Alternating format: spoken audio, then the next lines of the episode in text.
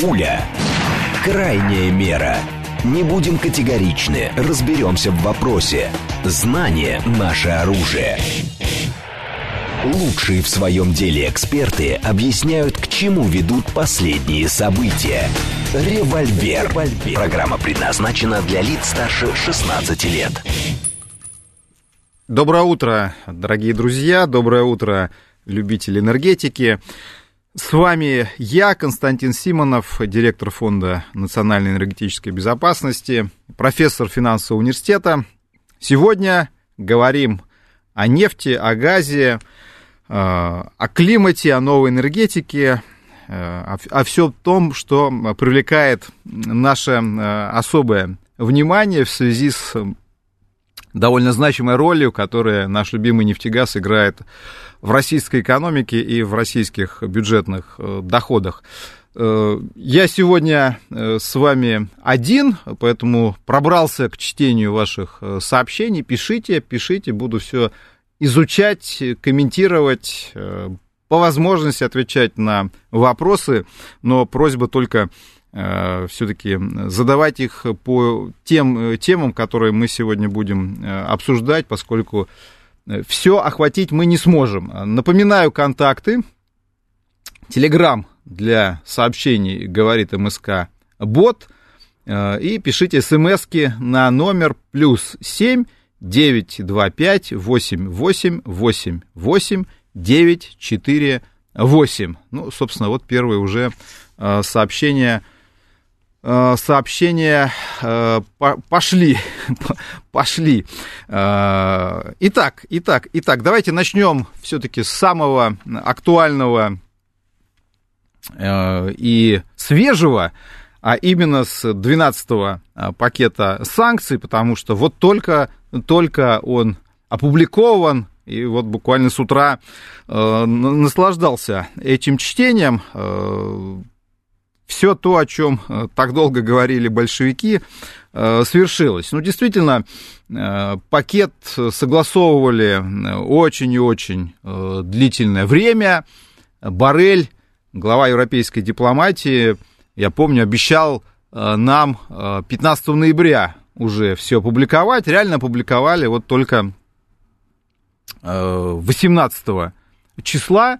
А, то есть вчера согласовали и уже вечером а, опубликовали. То есть на месяц произошла задержка, что, конечно, отражает те дебаты, которые,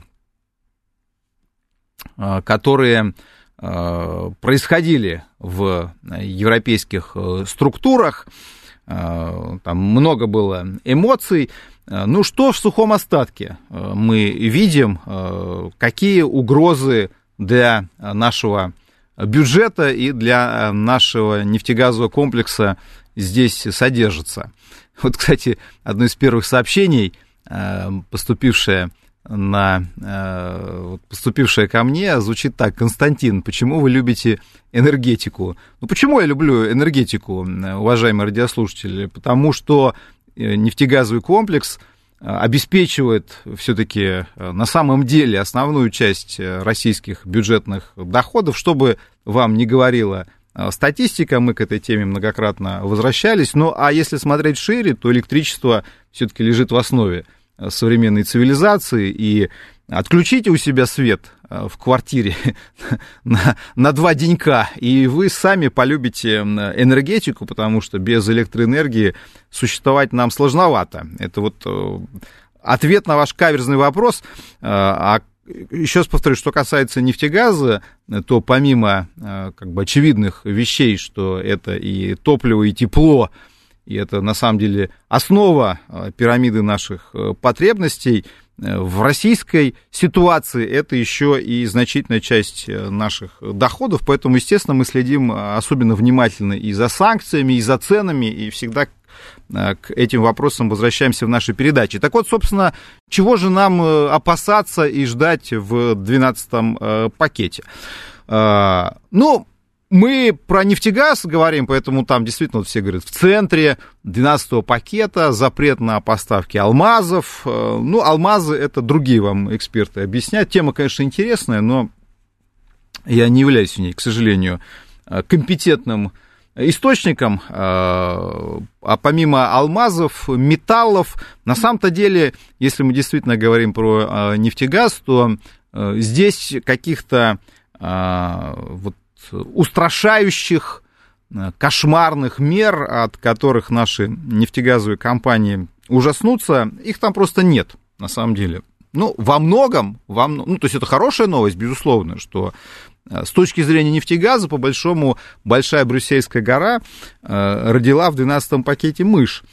Э, но тут есть объяснение вполне простое, оно связано с тем, что э, нефте, нефтегазовый комплекс попал первым под санкционные действия, и, конечно, все то, что было очевидным, уже было внесено. И в этом плане отрасль находится в рамках предыдущих 11 пакетов под огромным количеством санкционных ограничений. Реально огромным количеством санкционных ограничений. Это и запрет на поставки технологий, и ограничения по финансированию, и знаменитый потолок цен, и знаменитая эмбарго на поставки нефти и нефтепродуктов на территорию Европейского Союза. То есть, по большому счету, э, уже жесточайшие меры против нашей нефтегазовой промышленности введены. И придумывать что-то новое сложновато. Э, попытки были, попытки были, поэтому э, мы в 12 пакете можем сказать, что все-таки там есть и, и, и чего там нет, хотя могло бы быть. И вот на самом деле вычеркнутого вот, под давлением определенных стран там даже больше, чем внесенного. Ну, собственно, что есть в 12 пакете? В 12 пакете есть запрет на, то есть, вот, что касается э, эмбарго на поставки в Европу, нашли еще один вид энергоносителей, это э, так называемые суги, жиженые углеродные газы, а, ну, на самом деле, да, поставки ведутся э, в Европу сугов, но на самом деле, конечно, этот бизнес крайне локальный и ограниченный. Ну, у нас на всякий случай с этого рынка выкидывают. А, кто придет на этот рынок, надеюсь, для вас это очевидно, потому что суги довольно активно производятся, в том числе и в Соединенных Штатах, они готовы этот рынок занять, но еще раз повторяю, он не носит а, какого-то Э, для нас судьбоносного характера. То есть это, конечно, не эмбарго на поставки нефти. Есть более чувствительная тема из оставшихся поставок. Ну, напомню, что нефть, за редким исключением, мы о них сейчас напомним, на территорию Европы уже морским путем просто действует эмбарго, и на северную ветку дружбы тоже действует эмбарго. На нефтепродукты тоже действует эмбарго, опять же, за некоторыми исключениями, э, повторю, напомним о них сейчас. Э, природный газ э, поставляется на сегодняшний день только в 6 стран Европейского Союза официально. Эмбарго, кстати, на трубопроводные поставки нет, но компании сами под давлением, естественно, политиков там изыскивают способы чтобы от э, этих поставок э, отказаться. Вот сейчас, кстати, Брюссель э, придумал еще гениальную в кавычках идею разрешить национальным правительством отказывать российским поставщикам газа в трубопроводном и жиженном виде в доступе к инфраструктуре, на основании чего европейские компании имеют право разрывать долгосрочные контракты с «Газпромом». На самом деле это просто правовое варварство, и в чистом виде правовой нигилизм, э, потому что так нельзя поступать с долгосрочными контрактами, оправдывает это только тем, что э, в отношении России можно все. Э, это подрывает основы европейского права, и они доиграются на самом деле рано или поздно, потому что правовой нигилизм ни к чему хорошему не приводит. В этом я глубоко убежден, и если вы так поступаете с долгосрочными контрактами, которые заключались с Россией, мотивируя это тем, что политически сейчас в отношении России можно все, то дальше э, правовая ржавчина э, будет ваш красивый некогда механизм римского права э, разъедать, и добром это не э, кончится. Так вот, собственно, на трубопроводный газ все равно официально этих ограничений нет, их нет в 12-м пакете санкций. И нет, кстати, ограничений на жиженый природный газ, который вполне себе поставляется в Европейский Союз. Вот это была бы чувствительная тема и, и для нас, но и для европейцев тоже. И поэтому, несмотря на то, что такие обсуждения были, опять же, Европейский Союз, Европейская комиссия, точнее сказать, а, на национальном уровне разрешила странам вводить запрет и даже эмбарго на поставки СПГ, но некоторые страны сказали, что хотелось бы все-таки получить этот запрет на общеевропейском уровне. Например, Финляндия, которая официально сейчас российские СПГ не покупает, но эмбарго так и не вводит. Э, полноценное юридическое эмбарго мотивирует это тем, что на европейском уровне пока такого решения нет. Таким образом, СПГ в 12-й пакет э, не попало, трубопроводный газ в 12-й пакет не попал. Э, попали несчастные суги, которые большого масштаба в нашей стремительно сжимающейся даже торговли с Европейским, с Европейским Союзом не имеют. Кстати, я вот смотрел прямую линию с Путиным, э, как и вы, наверное, и там многие обращали внимание не только на заданные вопросы, но и те вопросы, которые на экране показывали. Э, ну, и я, конечно, выхватывал в основном Э, глазами то, что близко мне по теме, по энергетике. Там один из вопросов как раз касался сугов. Э, кто-то спросил у Путина, почему в России дорожают суги, и, что меня поразило, еще и «Газпром» во всем обвинил. Тоже интересно у нас если слово «газ» э, фигурирует, то, то обязательно «Газпром» виноват, хотя «Газпром» никакого отношения к слову, к сугам вообще не имеет, и это, э, в общем-то, не его бизнес, пропан-бутан. Ну, сука, что, пропан-бутановая смесь, э, это скорее э, мы, мы знаем по дачному хозяйству, вот, собственно, из этих баллонов, примусов, и, ну, в России действительно суги используются, но, но рост цен, понятно почему происходит на самом-то деле. Мы многократно этой темы касались в нефтяном разрезе, но на самом деле с точки зрения э, сжиженных газов, э, с, точки зрения пропан-бутана, все э, ровно такое же. Есть экспортная альтернатива, которая при нынешнем курсе рубля является более эффективной. Вот, собственно, европейцы часть этой экспортной альтернативы закрывают. Ну, будем в Турцию продавать, как, собственно, с нефтепродуктами, с дизелем было. А, мы уже тоже с вами говорили, как Турция стала э, резко э, расширять потребление российского дизеля. Очень он ей понадобился с февраля 2023 года, когда европейцы ввели эмбарго. И Турция стала крупнейшим потребителем дизеля. Догадайтесь, что дальше с дизелем этим происходит. То же самое и с сугами будет, поэтому все-таки не думайте, что э, пропан-бутан подешевеет в России. Но это объективная экономическая реальность. Э, я не собираюсь вас вводить в заблуждение, поэтому давайте не будем э, наивными. Так что суги попали с точки зрения финансового эффекта никакого, по большому счету, здесь эффекта не будет.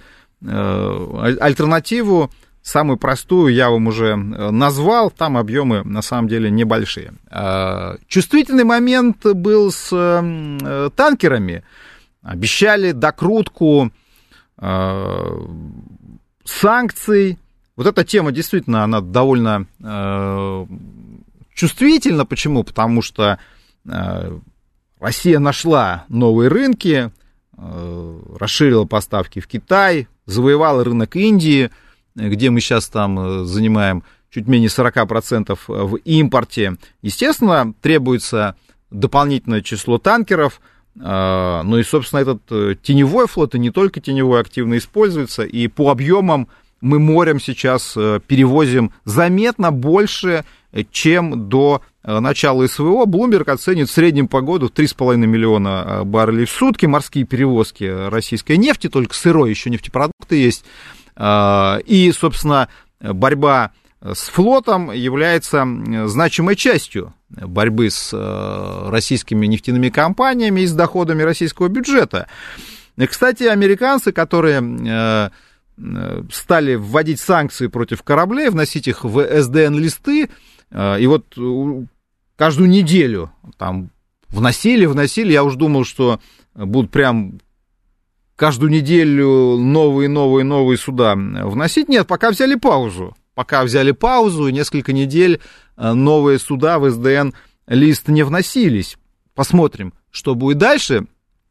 Э, но вот европейцы э, задумали значит, такую страшную меру, как запрет на покупку точнее, правильно сказать, запрет на продажу танкеров компаниям, которые связаны с Россией, ну, там, российские компании. Вот тут тоже очень много вопросов, на самом деле, возникает, и э, пресса пишет, что греки настояли на том, чтобы исключить этот пункт из э, программы действий, но на самом деле, я думаю, что вопрос не, не в греках даже. Э, греки, кстати, по-прежнему да, сокращается доля. Но вот тут тоже очень э, эм, показательная история, что на самом деле, вот если вы посмотрите статистику, мы, мы такие подсчеты ведем, а, доля э, европейских судов, в основном греческих компаний, э, вот их доля в перевозке российской нефти за 23 год существенно сократилась. Существенно сократилась. Но там она сейчас ушла даже ниже 30%. Но само количество судов, которые занимаются перевозкой российской нефти, не сокращается. Не сокращается. То есть в этом плане э, греки уходят из этого бизнеса под давлением, а сам бизнес не исчезает.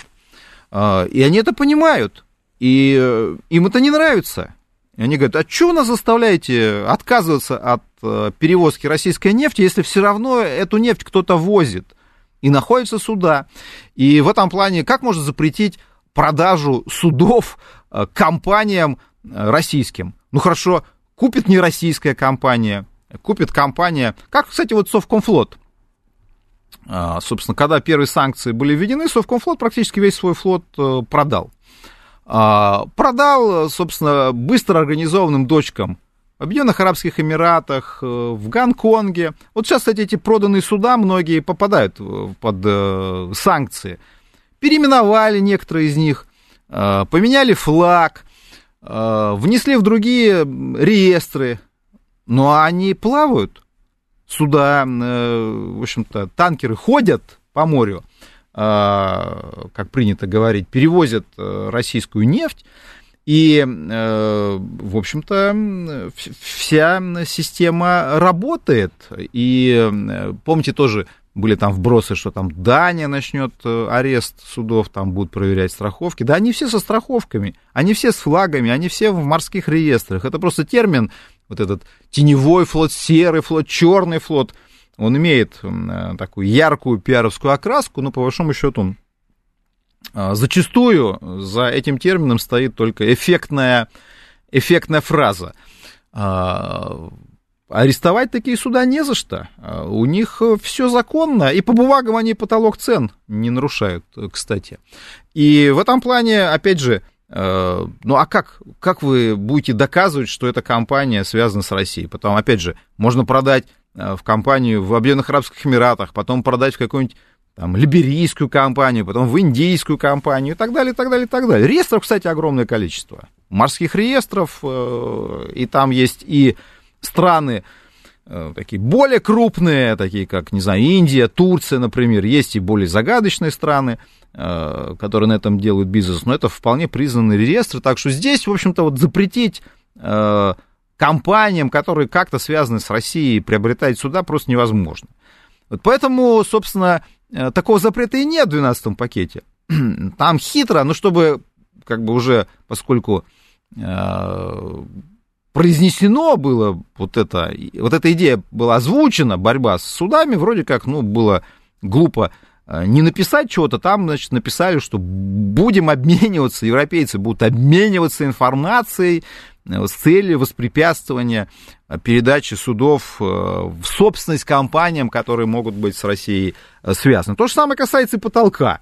Там есть такая фраза, что надо усилить обмен информацией с целью борьбы с нарушением э, потолков.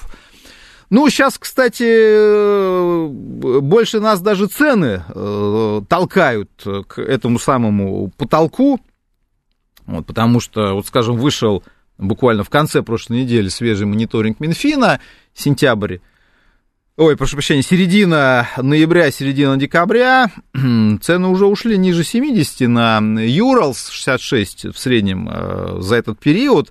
Э, ну, о ценах мы поговорим. э, после перерыва небольшого. Вот, вернемся, вернемся обязательно к этому вопросу, что там сейчас происходит с ценами на нефть. Но ну, просто вот э, озвучил, озвучил свежие цифры э, Минфина, так что здесь э, не столько э, европейские санкции влияют на снижение стоимости российской нефти, а оно есть. А оно есть, и дисконты растут.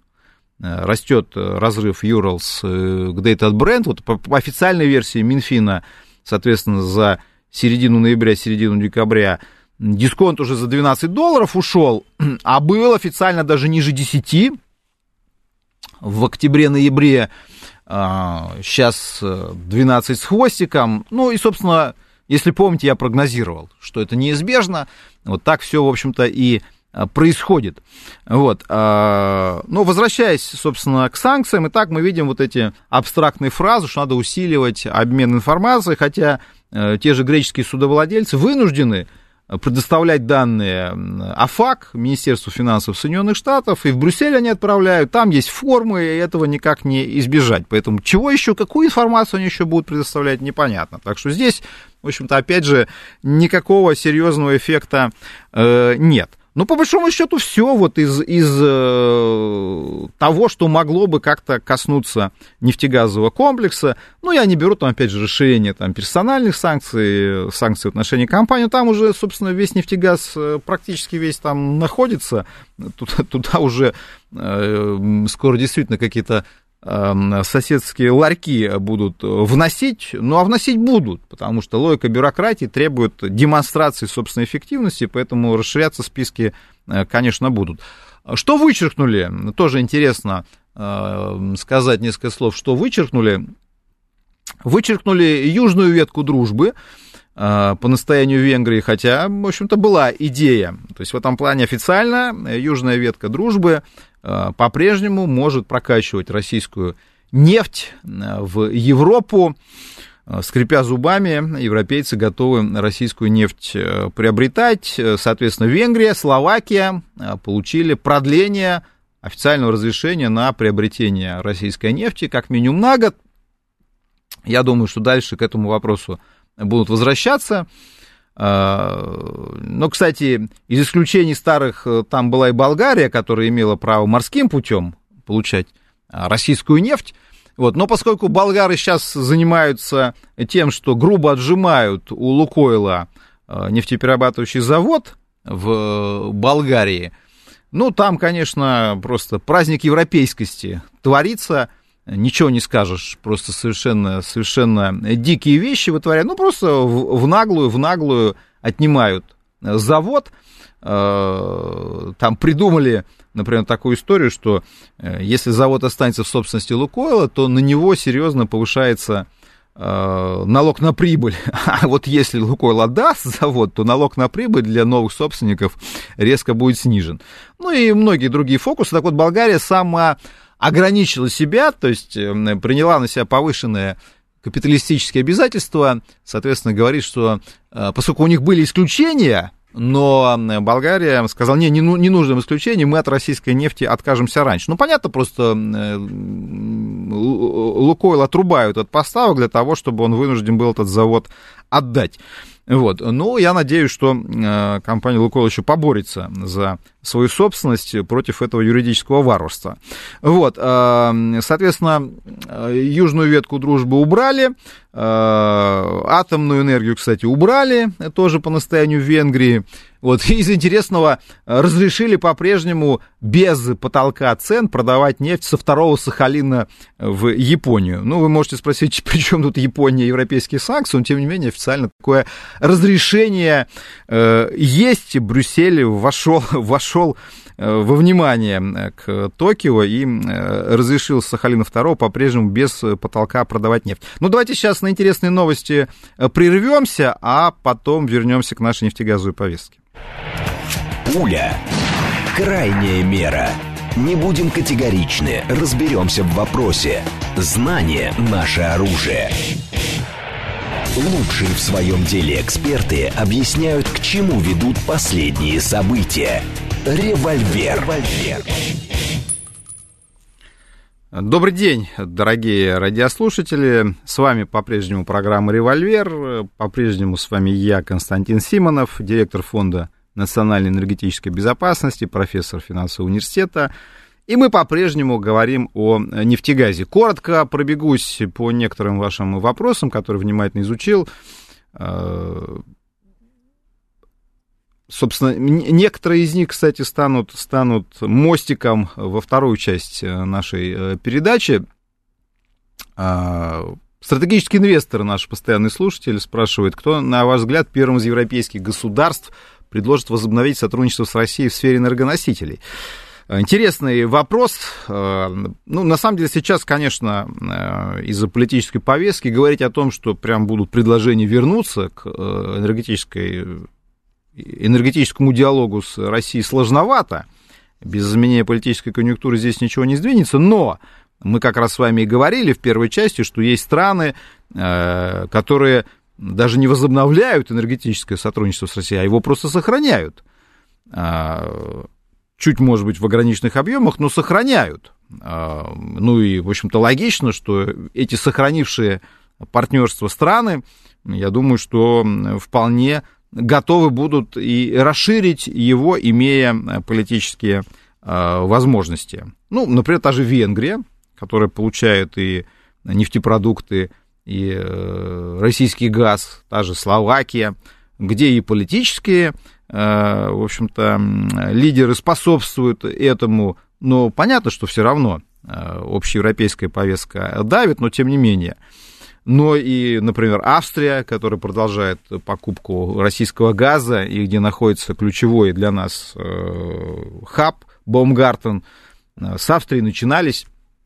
Мы к этому сюжету многократно обращались, начинались поставки газа в Западную Европу в 1968 году, так что здесь, в общем-то, какие-то какие контакты у нас э, коммерчески сохраняются. Э, посмотрим, посмотрим действительно, э, возможно ли наше возвращение на европейский рынок.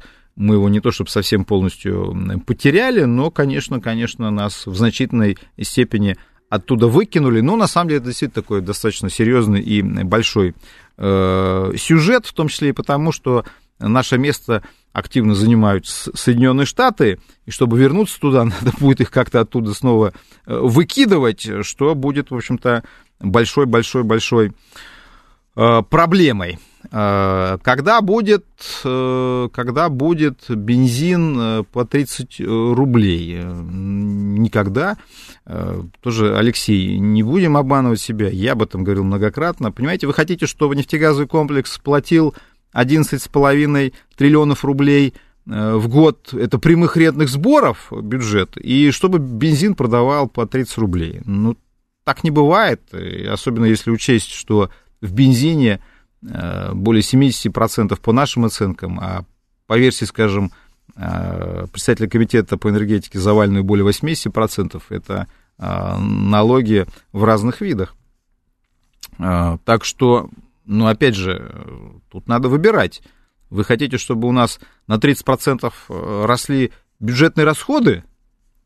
Понятно, что является сейчас их приоритетом. И вы думаете, что одновременно можно сохранять э, низкую стоимость энергоносителей на внутреннем рынке. Нет, э, этого не получится. Опять же, здесь это надо просто четко для себя понимать. И вот еще один, одно сообщение. Мы продаем газ в три раза дешевле в Китай, чем рыночная цена, поэтому президент и говорит о готовности поставлять газ в Европу хоть завтра. Значит, э, дорогой радиослушатель, тут какое-то сложное имя, Ава, Аватар э, или Ник.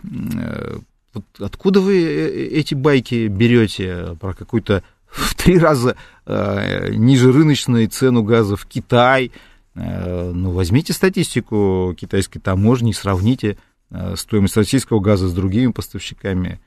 Какие в три раза дешевле? То есть, ну вот опять же, засоряйте свое сознание какими-то ложными цифрами, уж не знаю, кто, кто вам их предоставляет. Но если уж, опять же, мы этой темы коснулись, напомню, в мае 2014 года был подписан контракт а, по силе Сибири, и контракт предполагает привязку стоимости газа к э, нефтепродуктам, корзине нефтепродукта. Это нормальная практика, которая использовалась в Европе.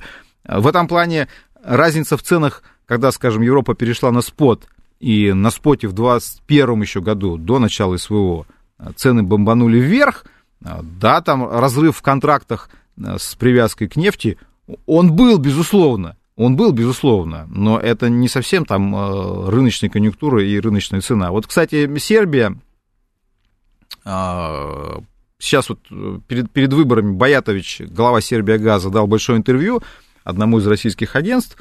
Ну, собственно, он и не только глава Сербия Газа, но один из э, крупных политиков, представитель партии, которая входит в правящую коалицию. И вы знаете, выборы там закончились крайне позитивно для действующей власти, которая Э, довольно в активном находится сотрудничестве с Россией. Вот он там, собственно, назвал цену э, текущую поставок в Сербию. Он сказал, что порядка, соответственно, порядка 300 долларов сейчас стоит 1000 кубов для Сербии. Но вы тоже можете сказать, что это дешевле рыночной конъюнктуры в Европе. Сейчас на споте газ там порядка 400 стоит долларов за 1000 кубов. Ну, так, собственно, Э, формула цены такая, это нормальная, абсолютно рыночная практика. Поэтому про, в три раза дешевле мы продаем газ в Китай.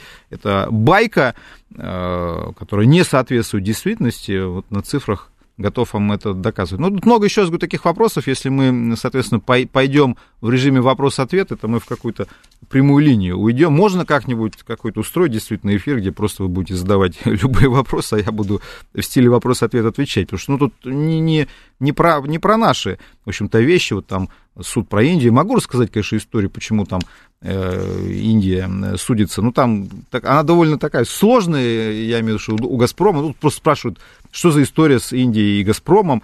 Э, вот, э, история там, что у «Газпрома» была доля в Ямал СПГ на продажу СПГ был заключен контракт с индийской компанией, контракт передали немецкой дочке Газпрома, немецкую дочку немцы украли, ну и, в общем, там довольно сложная история. Давайте, собственно, сейчас вот в такие детали уходить не, Э, не э, будем.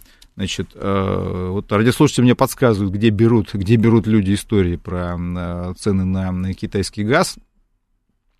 Вот, ну, собственно, не берите их там, дорогие радиослушатели.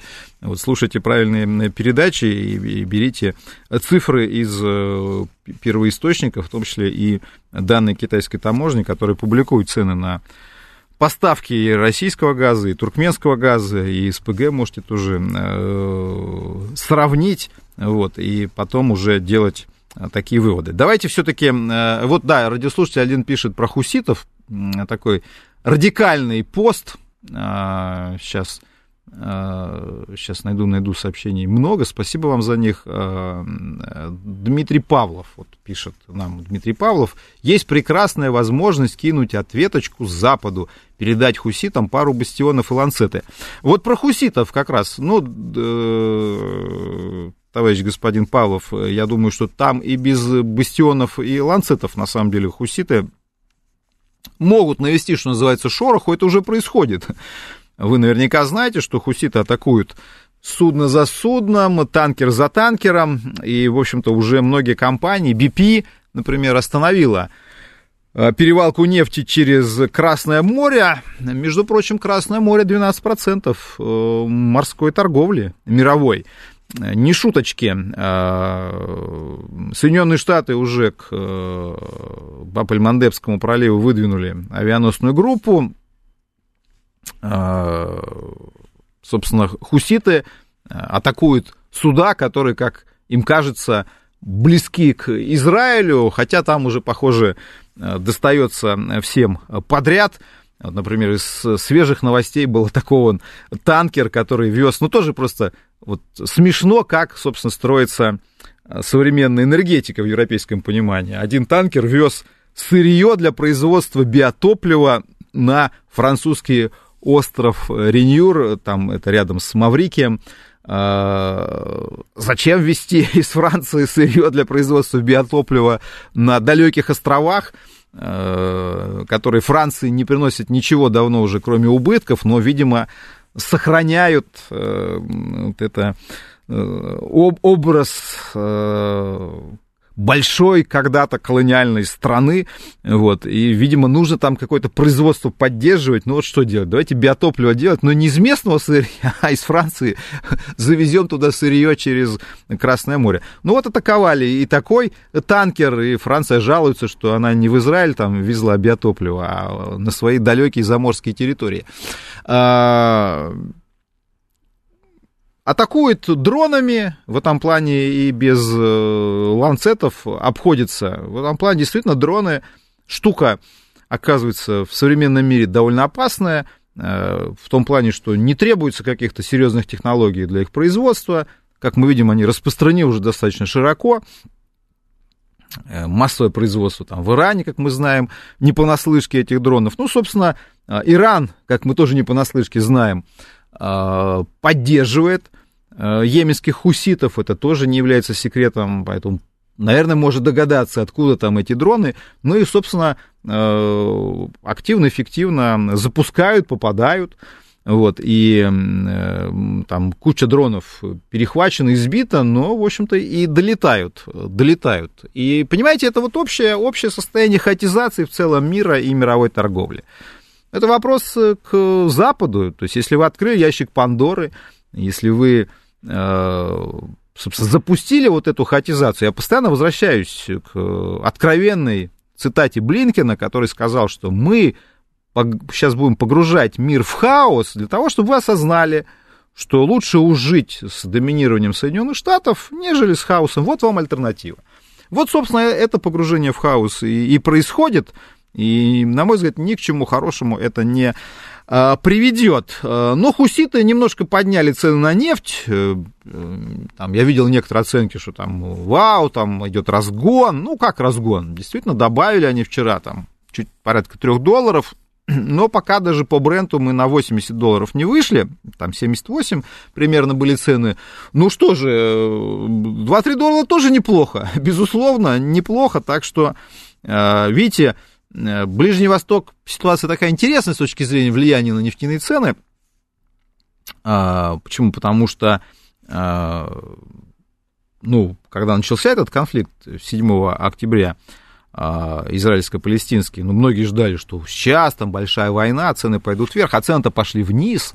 Цены пошли вниз, в том числе и потому, что пока военный конфликт удавалось локализовывать. Вот сейчас он выходит за пределы Э, сектора газа, и, соответственно, цена начинает немножко э, подрастать, подтягиваясь к 80 долларам, что для нашего бюджета, конечно, э, хорошо, скажем прямо. Ну, посмотрим, посмотрим, что будет дальше. Там ситуация действительно такая очень сложная. Почему? Потому что Саудовская Аравия, например, как раз долгое время налаживала отношения, поскольку там не секрет, что в Йемене идет прокси-война, как раньше это было между там, собственно, разными повстанцами. Часть поддерживал Иран, вот хуситов, часть поддерживала Саудовская Аравия. Потом Саудовская Аравия стала, наоборот, пытаться э, как-то этот конфликт нормализовать. Э, даже с Ираном начали выстраивать какие-то отношения. Вот сейчас саудиты призывают Соединенные Штаты быть аккуратней э, с Йеменом, а вот э, читал в Блумберге, что Объединенные Арабские Эмираты как раз э, призывают э, как можно более жестко действовать. Так что тут тоже разные подходы. Ну, посмотрим, э, посмотрим, к чему это все э, приведет. Пока цена на нефть все-таки остается относительно низкой, я не исключаю, что нам придется уже в первом квартале следующего года возвращаться к сокращению добычи в рамках новых квот. Не исключаю, что это придется сделать. А, главная проблема заключается в, как я их называю, безбилетниках. То есть те страны, которые нефть добывают, ни в каких сделках не участвуют и ставят исторические рекорды. И прежде всего это, конечно, Соединенные Штаты Америки, который каждый месяц ставит исторический рекорд по добыче. Я не устану возвращаться к этой теме, что когда нам 15 лет рассказывали, что нормальные страны в современном мире нефть добывать не должны, и что Россия это глупая страна, которая добывает нефть, и, и мы сами в это поверили и стали рассказывать друг другу про ресурсное проклятие, сидение на игле, что нам надо диверсифицировать. Соединенные Штаты сейчас имеют нефть в качестве основного источника экспортных денег, а, добывают уже, скоро добудут, э, выйдут на уровень 14 миллионов баррелей в сутки, ну, сейчас примерно 13,5 миллионов баррелей в сутки по сырой нефти, выкидывают нас э, с э, европейского рынка, экспорт уже имеют 4 миллиона баррелей в сутки, то есть, на самом деле, фантастические успехи. И сколько нам там историй говорили, как, как умрут сланцы. И в России, кстати. Вы, вы, кстати, все время помните, что вам эксперты прогнозируют.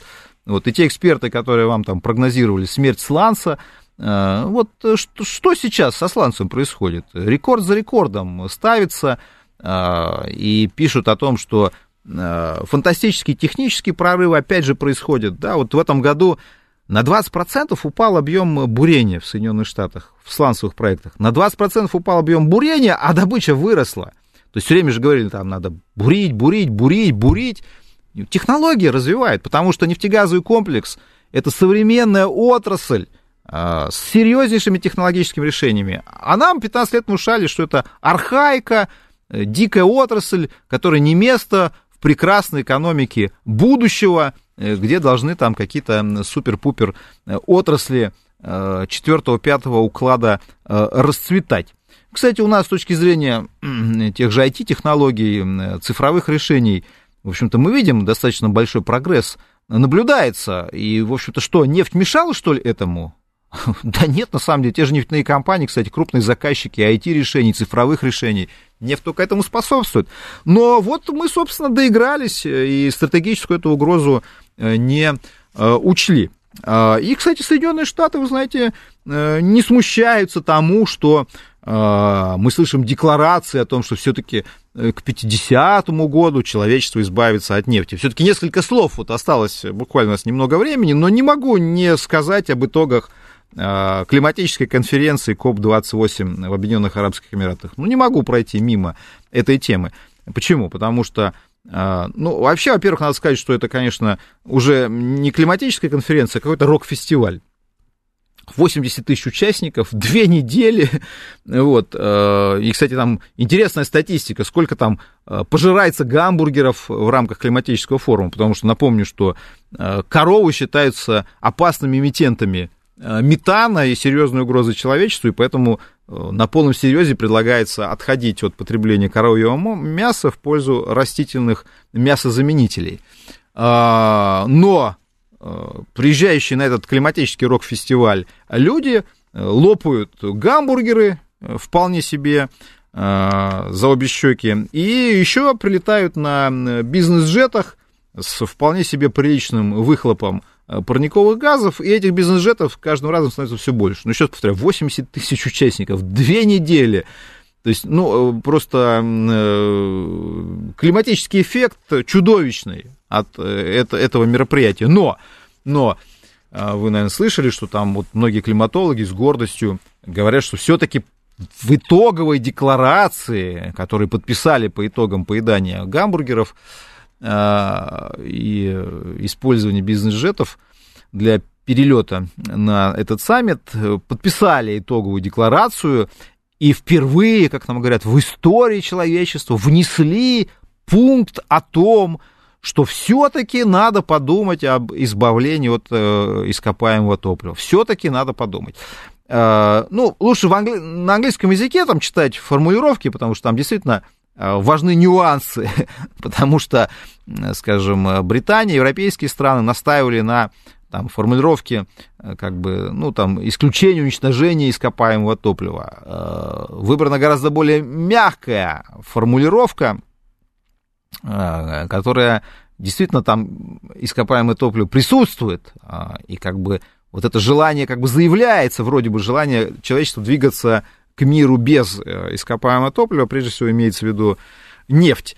Но э, на самом деле, опять же, это все вопрос исключительно трактовок, потому что в тексте огромное количество отсылок к тому, что движение к безуглеродной энергетике должно быть Э, справедливым. И там это, э, это слово э, в разных, кстати, опять же, версиях английского языка, оно встречается постоянно, постоянно. То есть, на самом деле, речь идет об оправданности и справедливости этого самого энергетического перехода. Поэтому, по большому счету, говорить о том, что человечество там наметило для себя какую-то цель, ну вот, и сейчас будет этому следовать, ну, это, по меньшей мере, смешно.